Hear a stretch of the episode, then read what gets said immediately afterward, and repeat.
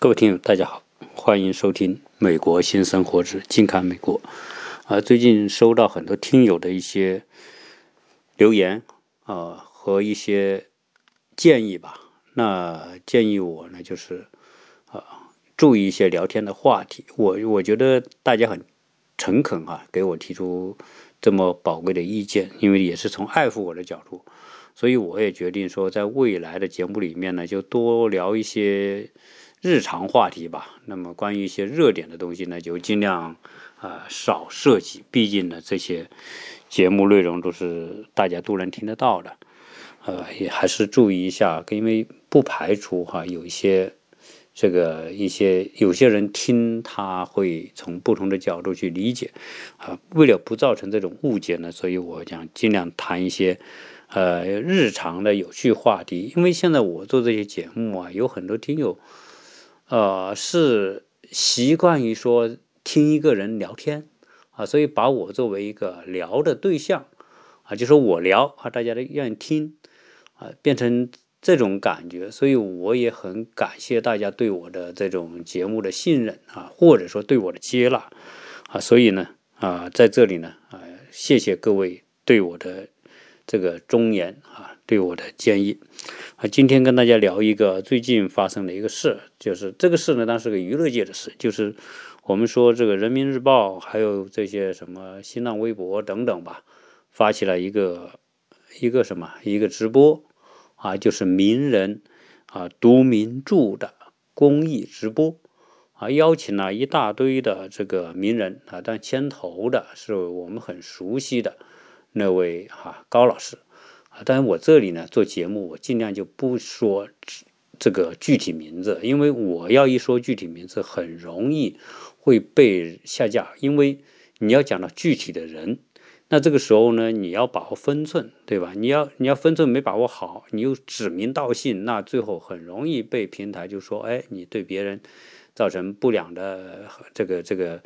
呃，评论那别人可能还找你麻烦，所以我我想呢，我在这里呢就不说具体名字。总之是一个名人读书分享会，一个公益节目。这说所谓公益节目什么？说大家都是名人，大家时间很值钱。那我现在哎，我花我的时间来跟大家分享内容。那分享内容我还不收费，对吧？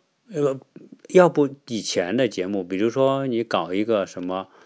啊，现场秀，啊，各种各样的这个，啊，舞台秀，各种参加各种评委，那这些名人，名人才有号召力啊，对吧？你你请名人来做这些，我们知道的那些什么什么好歌声啊之类这样那样的，那导师啊。那请这些人，那请越有名的人，这个节目收视率越高，对吧？那这些人的时间很值钱，那你得按时间给人算，我出场，你出场费多少钱，对吧？那这个呢是公益读书啊，讲中国的名著、世界名著，对，我不收钱，那当然是公益了。那所以出发点，我觉得绝对绝对是好的啊，就是说推广在年轻一代当中推广读名著的这么一个事情。啊，这些参加的这些名人，对吧？有主持人，啊，有音乐人，有讲相声的，有作家等等。具体名字我一律不讲，啊，那大家都知道这会这是怎么回事。那这个直播节目呢，就播着播着呢，就很多人听。你想想这些人的这个影响力啊，这些都是大名人呐，大名人大到什么程度？你说主持人做访谈节目的，那没有比他，对吧？我们知道的凤凰卫视那个卢啊，什么什么，那那那那是最有名的。我也很喜欢听他，他谈访谈了很多名人啊，这些这些嗯，都平应该讲都很有质量的。那我们知道这个这个牵头的这位，那更是大名鼎鼎。特别是在近几年火的不行，怎么火的不行呢？因为这个他的音频节目、他的视频节目，他做了很多，摇着扇子，对吧？头发长长的啊，这个这这这哥们，那那当然太有名了。我也听他节目，对吧？我听了他好多节目，讲谈古论今，然后中中西、中美、中欧等等各种话题啊，谈很多。哎，有时候呢，我听听，我觉得还是有意思。最少来说，这种节目呢，你你不能说啊，因为他他是一个跨界的人物，人家是搞音乐的，对吧？人搞音乐，搞音乐之后呢，完了啊，又搞导演，到美国待啊，那是他是不是嗯美国？绿卡还是美国公民？现在不知道。有一期节目里面，那个主持人直接问他，那个主持人姓王啊，很有名，就是什么什么什么节目啊，就是做这个这个原来马云他们赞助的，就是专门推荐年轻人的那个节目哈。然后呢，这个女主持人啊也很有名，那她呢就直接这个访问这个，这算对话吧？对话这个。我们说这个这个音乐人啊，很很火了。完了，在对话过程当中，哎，就问那你是不是美国人呢？你是不是你拿绿卡在美国？哎，这哥们说我我我我不评论哈，不评论，不发表意见。所以，那这个等于说这个话就等于挑明了嘛，你要么是绿卡，要么是啊入了美国籍。啊，所以他是名人，他也不好说，所以他说不评论，好不评论。那那他反问这个主持人，他说你不也是吗？意思说你你说我美国拿绿卡或者是美国公民，那你不也拿绿卡吗？那那个主持人说，那个女主持人说，那没没有啊，我没有，我是这个做主持的，我拿那个没用。好，完了这个之后呢，就变得很尴尬嘛，就相当于说，这个主持人的发问呢也是很直接，说说白了这个。因为这是很敏感的话题，然后呢，这个被访、被对话的这个对象，这哥们也直接反问他：“你不也是吗？”人家说：“我没有。”就总之这段呢就变得很尴尬哈。这个这个网上有哈，我我不好具体说名字。好，那那这一次的这个公益直播开播之后，出现了一个意想不到的结果，就是很多这个网民听。那你一说这些人号召力这么强，这些人肯定当时信心满满，说我们这么阵容强大的这个这个名人团队跟大家讲名著分享，对吧？那肯定很多人听啊，肯定是好评如潮。结果，结果不仅没看到好评如潮，是看到恶评如潮。结果也不知道出什么事了，就是这帮听的人啊，很多是什么？就是。哔哩哔哩的那帮，也就是九五后的、零零后的，这是多大年龄啊？就是啊，二十十八岁到二十二十五岁之间的，那就是完全的新生代。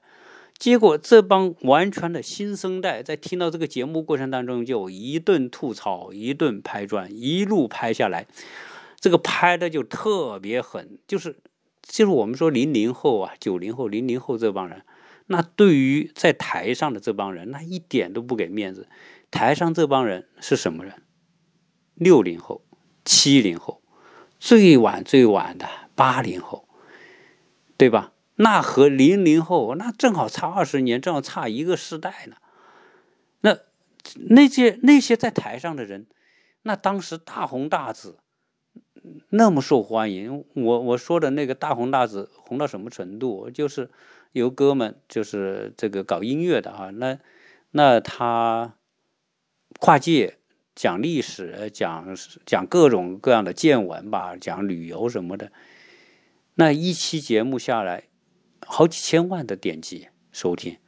他一个季度的节目下来，一年一个季度节目下来，啊，那三十多亿的，我看到他的这个三十多亿的点击量，那都吓死人。你你想想，这么高的点击量，可见它的受欢迎的程度。哎，但为什么这么受欢迎啊？就这些人都是很受，为什么在这一次直播过程当中会翻车，会被这些人骂惨，骂到最后都大家都飞溜溜的，最后就都走人了。这个这个直播现场就也也没关，也没人，就变成那样一种一种一种惨惨痛的景象。那有人说，这到底出现什么事了？那这个出现什么事呢？我觉得。就是说，时代的这个变化，主旋律开始发生变化。七六十七零八零年代的主旋律，你放到零零后，它就不是它的主旋律了。你还在台上，如果你还是要装，再装一点，那这个零零后更直接不给面子了。啊，为什么？因为你想想，这个价值观是不同的。这些六零、七零、八零的这些价值观，那多少是受到一些正统的、传统的，我们说的这个这个，嗯，正能量价值观的这个要求和影响。但是零零后的人，他没不受这个东西，他不待见这个东西，他不喜欢这个东西，啊，而且呢，这个现在这个就是说，有点类似于说，青春期的人对于父母的。这种叛逆和反抗，我觉得是差不多的，啊，那我我说的这个六零、七零、八零这些人，啊，这些很有名的人，呃，在那个年代啊，可能很多时候会造就一个人知名度暴涨啊，膨胀。那你比如说，我们说牵头的这位哥们，对吧？他是做音乐的，做音乐呢，他写了一些校园歌曲，然后人家拍电影什么的。啊，当然他特别能讲，但是我我觉得哈，可能我这个人还是属于很狭隘，就是说，可能我能理解他之所以那么有名啊，啊，除了他有才啊，这个人还是还是有才，最少看了很多书嘛，啊，最后这个这个还有哪一年说哈佛还请他去做研究员什么的，我我不知道哈，但反正他自己说了啊，做研究员，那那我说这个这哥们。这个说虽然有才，但是他这么有名呢，可能和历史的这个机遇有关。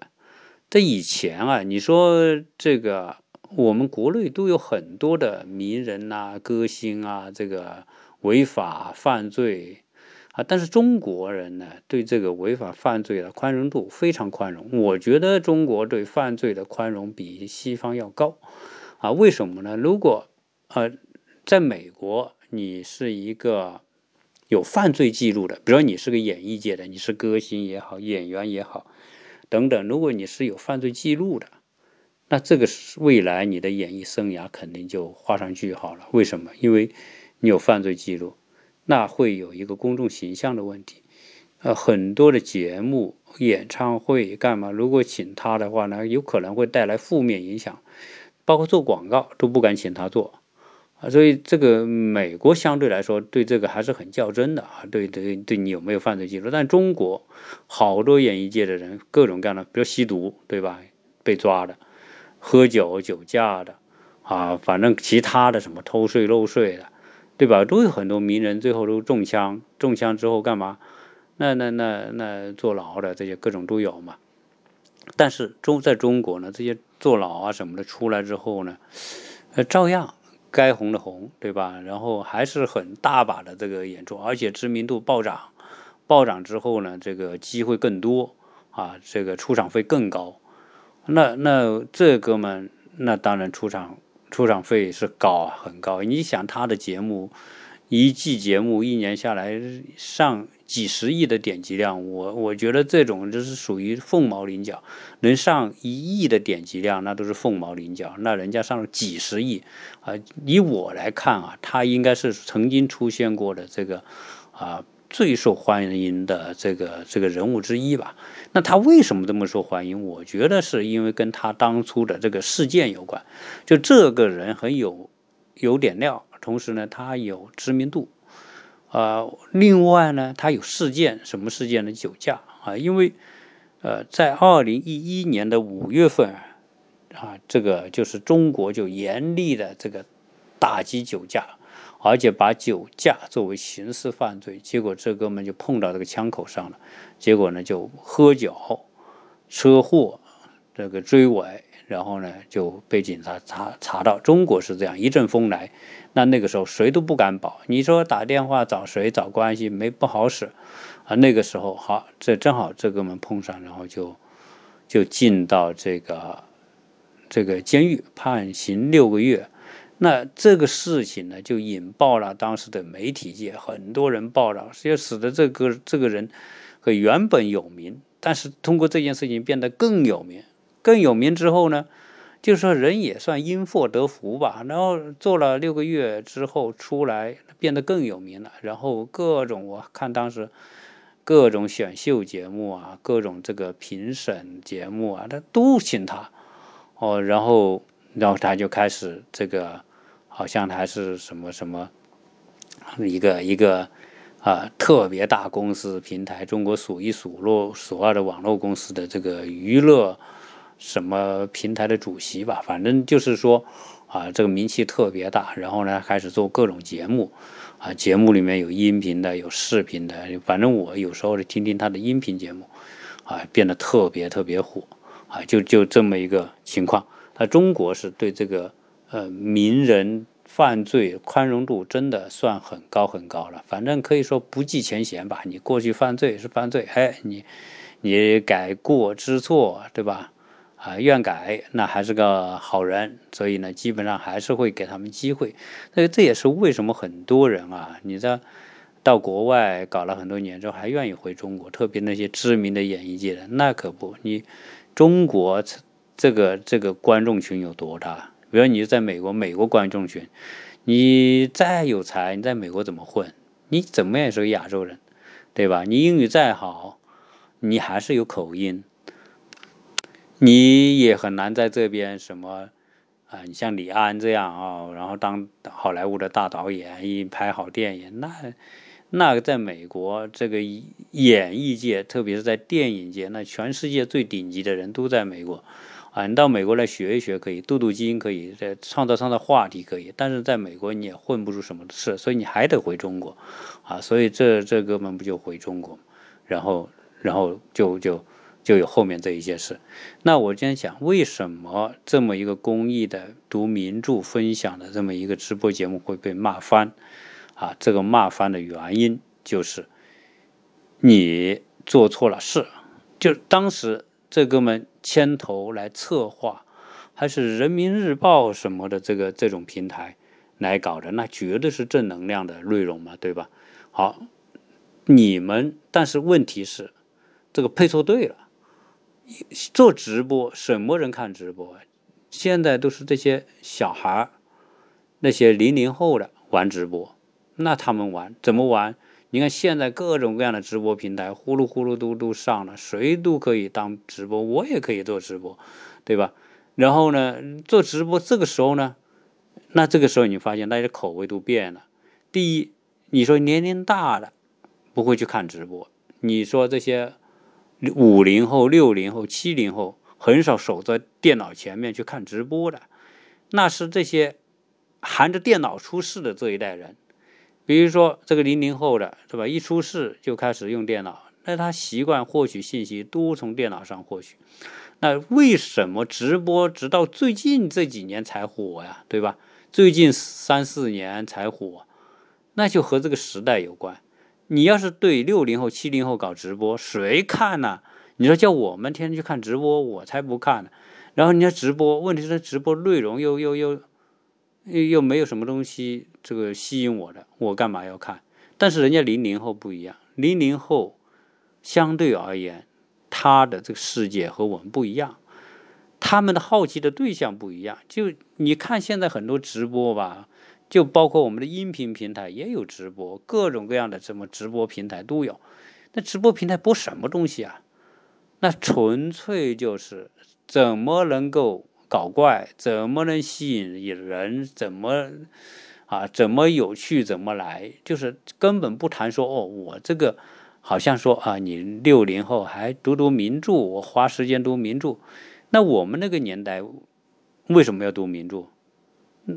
第一，那个年代不是没电脑吗？第二，那个时代不是没有信息爆炸吗？对吧？吸引人眼球的东西不多。啊，没有那说一个事情，一个小时之前发生的一件爆炸性的事情，一个小时之后全世界都知道。那个我们那个年代不存在这个环境，啊，相对来说比较平静。所以这个时候呢，纸质的书、名著是有人读的。那今天你要对个零零后，有多少零零后愿意读名著？你去想想，有几个人静得下来？那你说还是有人读？对，有人读，但是有多高的比例？这些人根本可以说频道已经根本不是我们那个时代的频道了。你要用那个时代的频道来对接零零后人的这个频道，你怎么对得上？对不上。一说名著，那就变成了这些零零后的干嘛？人家零零后这小孩玩电脑，玩新奇的东西，玩搞怪的东西，他们没有任何思想包袱，没有任何负担。什么负担？我们那些人有负担，我们我们那些人都是穷，穷则思变。那为什么我们那些人说，哎，要说你得读书啊，你好好读书，考个好大学，完了之后呢，能够找个好工作，你就改变生活，对吧？这是我们那个年代的一个基本思维。你到了零零后，大部分零零后，只要中产阶级以上的家庭，零零后缺什么嘛？什么都不缺，要吃有吃，要穿有穿，要玩有玩，要旅游有旅游。人家不努力就有这些东西，对吧？这个逻辑已经不同了。然后你还用正能量来对待他们，比如说你要好好学习，要学习伟人，学习这某一种价值观，然后你要树树立一个正确的思想和世界观。你这些东西一出来，那就不行了。你这些。你这种调子一出来，这些零零后绝对不接受。而且你拿名著来唬唬我们零零后，对吧？你说哦，要大家读读名著，认为说不读名著意意味意就是意思说你不读名著你就没文化啊！你我们这些人在你这里跟你们谈名著，对吧？我就有文化。你看这个逻辑，那零零后一看啊，你们有文化。你们有见识，对吧？你们有涵养，拿这个来教育我们，要我们读名著，意味着说我们没涵养，我们没见识，一下就潜意识里面就变成一种对立。那这些零零后又又绝对不是吃素的。你看，我们说零零后这些人，人家根本不缺什么，而且他这个无知无畏，没有什么东西要害怕的。啊，你说你是名人，我就怕你，我根本不怕你。你说你是你是高某某，然后你一年节目的点击几几十亿，我就怕你，我才不怕你呢，我怕你干嘛？你那些东西根本不是我要的东西，所以引起大家一顿一顿狂拍，啊，最后拍死。而你想这些零零后的人，确实，你想想他们以中国的文化环境来说。中国父母都百分之百，啊，愿意为自己的儿女付出，所以为他们准备了所有他们需要的东西，什么生活条件、住房、汽车，对这些零零后来说都不是问题。当然，除了那些我们说的贫困的，啊，还有那些收入不高的农村的偏远地方的家庭，那些小孩可能还是很艰苦。那些零零后，你跟他们谈这个，可能他们还能够理解。但是你要跟城市的，哪怕现在是个四线、五线城市的零零后，人家父母为他创造这么好条件，人家不知道什么叫艰苦，不知道什么叫艰难，不知道什么叫贫困。对于这种人来说，你跟他谈正能量，啊，那你就是找错对象了。在零零后的认知里面，他现在的生活就是理所应当。啊，我出生我就是这种生活。零零后没有六零、七零后、八零后的那种逻辑，什么逻辑？就是说，我出生，我来到这个世界，我读完书，我进入社会，我是贫穷的，就是就是不怎么好的。那我比较贫困，所以。我要努力，我要去寻找机会，一点点机会我要抓住，我要特别拼，特别努力，然后通过拼和努力，然后改善自己的工作条件，对吧？然后一步一步往上走，然后变得富有了，所以才有你六零、七零、八零。那我就不说五零、四零啊，五零、四零确实年龄有点偏大了。那六零、七零之后，你你这个逻辑这一套逻辑，那不是四十年前的逻辑嘛？现在不是四十年后嘛，啊，所以所以这种情况之下，零零后不接受六零、七零、八零后的这种说教逻辑，啊，管你跟我说什么，是不是名著？名著跟我有什么关系？啊，我都说现在我你要是做一个测试，说现在零零后的有多少完整的去读个什么四大名著，什么《红楼梦》，你再读个《水浒传》。再再读个什么《西游记》啊，《聊斋记忆》等等，你要是读这些东西，那那他这这帮人那不反感死你才怪呢。那些东西，你想想，这些名著反映的是什么？这个名著里面的逻辑，它要蕴含的那些东西，或者说有某种养分吧。这种养分是在那个年代出现的东西，对吧？是在几百年之前的那种社会环境当中出现的啊，那种至理名言也好，或者那种那种悟道也好，那不是那那可能放到现在这些东西，它就不是养分了啊。什么叫养分？比如我们读过读本书，这本书讲的特别好，一下击中我了。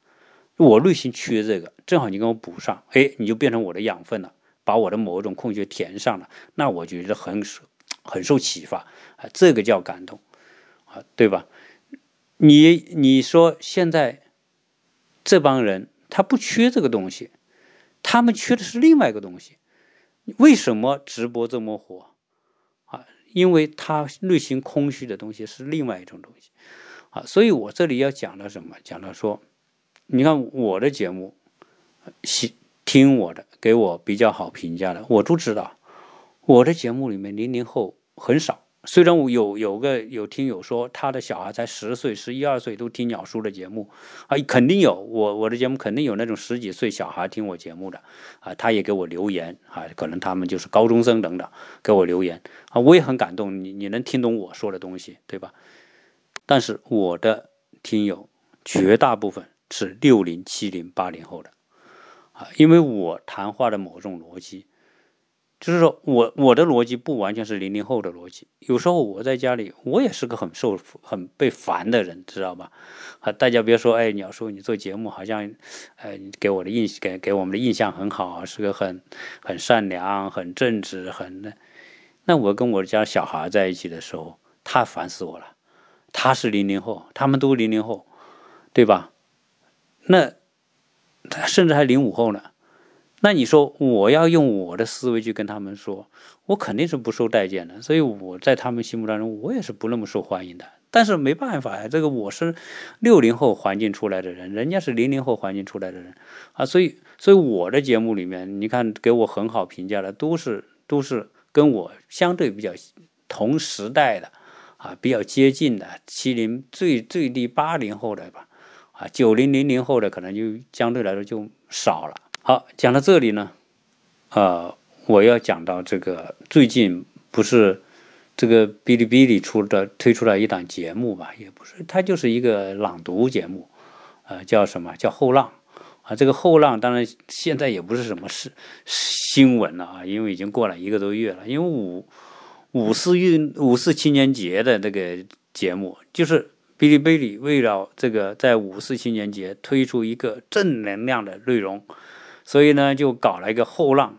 这个后浪呢请了这个这个演员一一位著名的演员来朗诵啊，朗诵的很好，很气势啊。就是说同样的逻辑，就像这个搞这个什么读名著呃分享会一样的这个错误，就是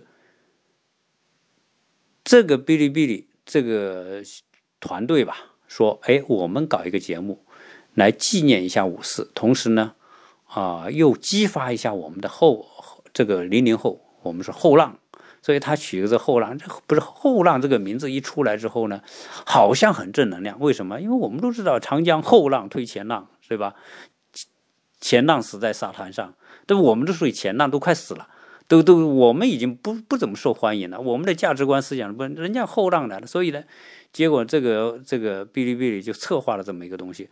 我估计啊，策划这个节目的人，主导的这个人绝对不是零零后，主导这个节目的人一定是一个七零八零后的人。他是站在一个这个前辈的角度去鼓励后这个后后后辈这个晚辈。啊，就是说，第一，给他们戴高帽，说这个一代一代不如一代的人们，让你们看看我们的这个后浪，对吧？我们这个年轻人，他们是多么的正能量，他们是多么的向往积极的、正正正直的、正面的，对吧？然后呢，现在这个时代给他们创造了一切哈，然后。啊，人家在这个时代里面会比你们想象的发挥的更好，会创造一个更美好的未来。总之，就是这一系列的这个鼓励，一系列的狂狂拍，这个就像拍马屁，对吧？就下级像对上级拍马屁一样。但是，不曾想到这个一拍拍错了，为啥呀？因为你的逻辑就是我们刚才搞公益节目的那个逻辑。你你说，哔哩哔哩是个年轻人的平台。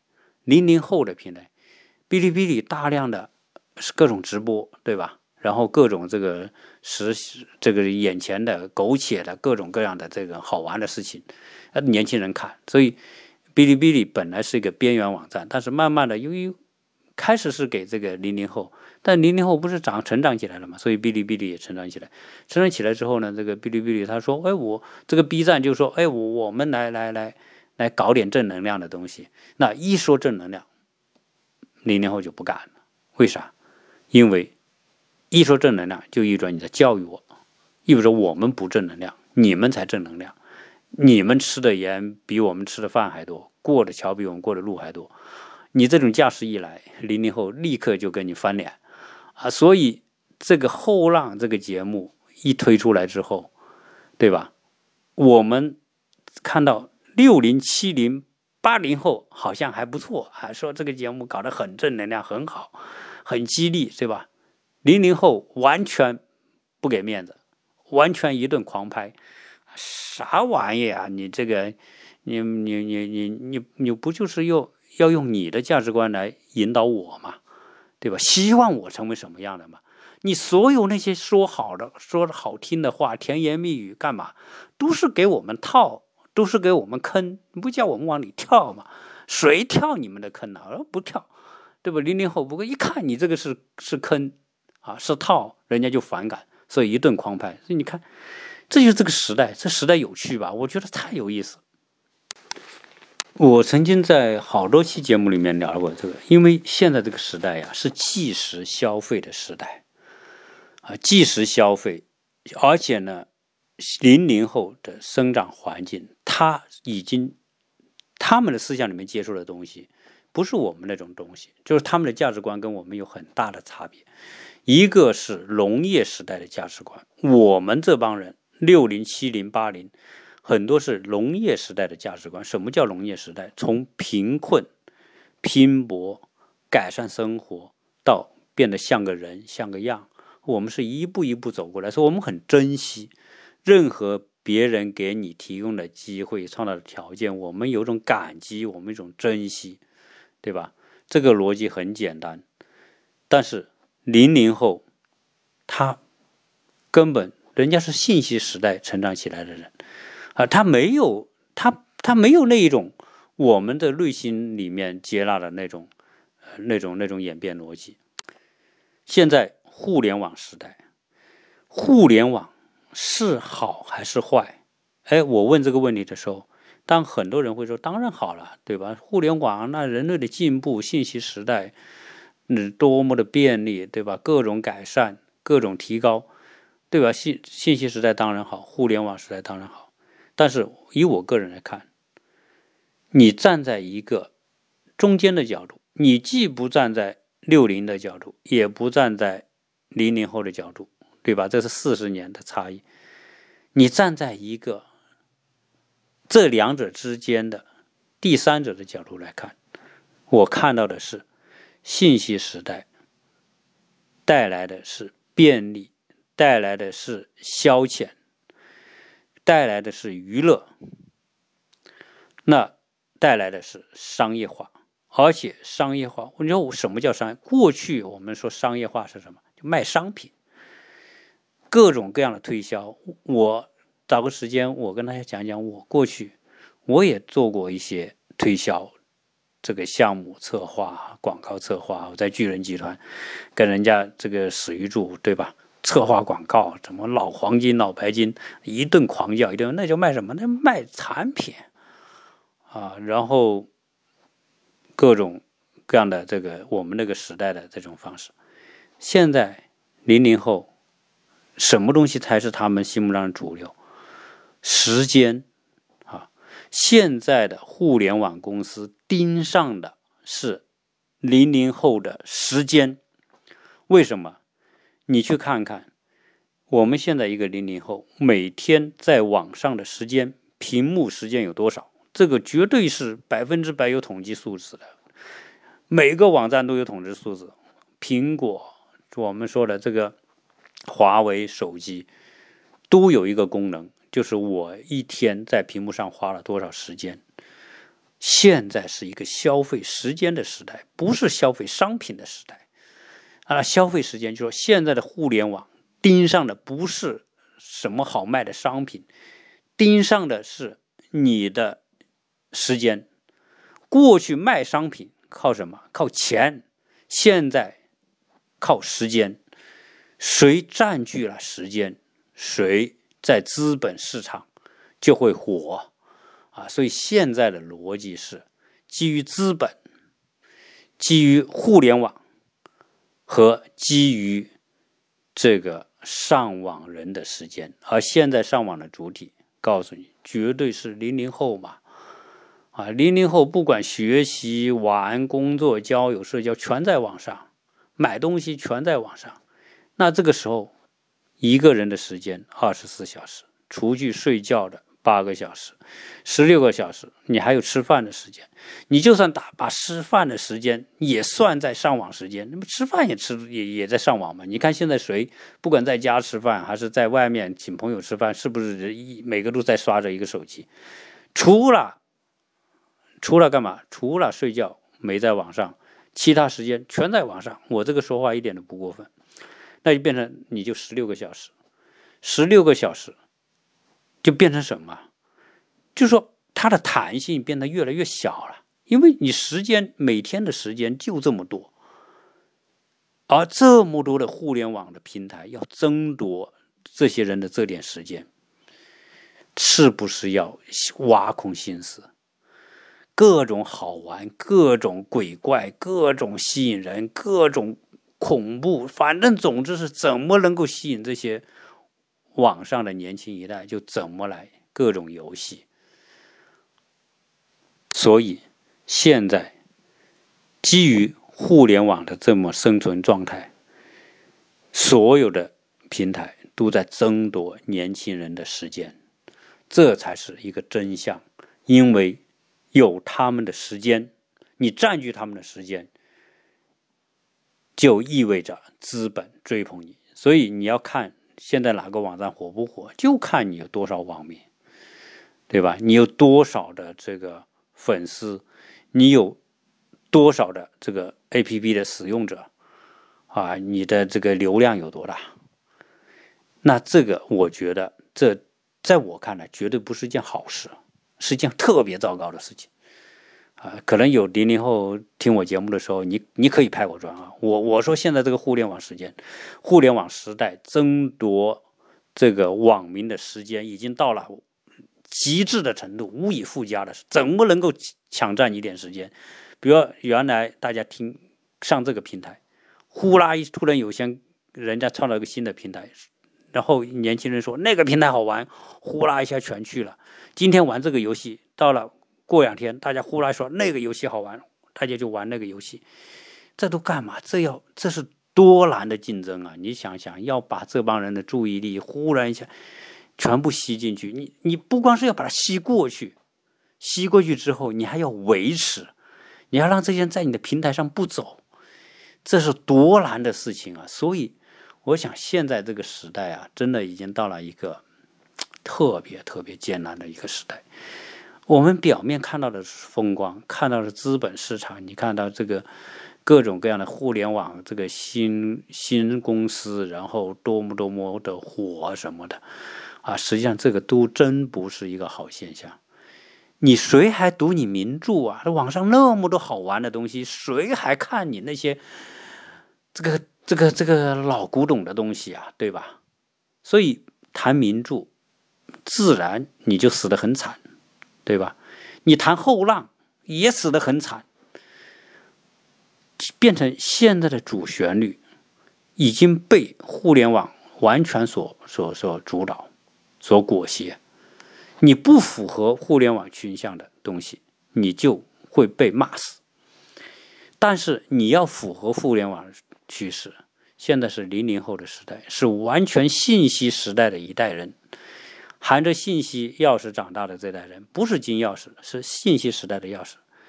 你你不符合他们的口味，你就没生存空间。但是他们的口味越来越短，越来越眼前，越来越昙花一现，越来越流行频率越来越高。我说的，我想大家都看到这个现实。即便是这个现实大家都看到，但是大家都无能为力，没有人可以抵抗这个时代的潮流。你骂腾讯的游戏坑了多少多少的小孩？人家照样每年上千亿的利润来自于游戏，你骂不了，因为这些年轻人他需要这种东西。现在基于什么？基于抢占时间作为这个成功的标志，所以怎么样刺激，怎么样来，怎么样这个能够抓住眼球，怎么样来。那这种刺激和扎扎住眼球的内容，你希望它多深沉？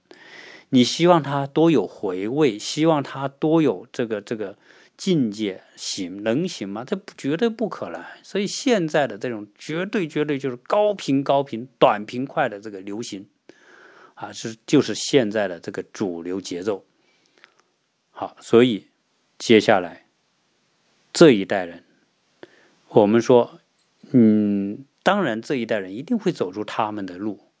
至于这条路，你为他操心，你的后浪们，对吧？为他们操心，啊，老担心一代不如一代。人家，人家是人家时那个时代的旋律，人家有那个时那个时代的价值。我们真的就发现，如果我通过我这个解读，你会发现，六零、七零、八零真的 out 了，而且。未来绝对不可能回到我们那个时代的价值观，我所以我们那个时代的价值观来教育现在的这代人完全不管用。当然，这又说到一个问题，就是在后浪的时代啊，大部分人都会成为互联网信息爆炸的牺牲品，因为我们的时间都被这些爆炸的信息所侵占了。这些侵占完全是消耗时间，变成一个消耗对象。那过去时间是可以创造财富、创造东西，现在的时间完全绝大部分是用来消耗，而不是用来创造的。那大家会说，既然大家都在消耗，那为什么现在科技还在进步？对了，我们说，在未来的零零后的时代，越往后推荐推。就是说，越会进入一个尤瓦尔·赫拉利说的是个神人的时代，神人越来越少，但是神人的能量越来越大。像埃隆·马斯克这样的，对吧？像扎克伯格这样的，就是说，在这个时代，可能大部分人会成为被消费的对象，因为消费他们的时间就是消费他们的生命嘛。但是呢，在这个时代，肯定还有一些极端的人，那些神人会在这个零零后出现。他们可能出于某种原因，哎，他们喜欢创造，他们喜这个不让自己成为一个时间消耗的对象。所以，任何一个时代一定会出这种神人啊。但是呢，这种比例，比如说过去。可能五五，比如六零七零，可能大家五五，大家都是既要努力啊，又要又要又要享受，对吧？我们这人先努力后享受，好，再往越往后推，努力的这个比例会越低，享受的比例越高。到了零零后，那绝大部分人的这个这个时间是要来享受的，努力的就会越来越少，因为你时间被侵占了掉了。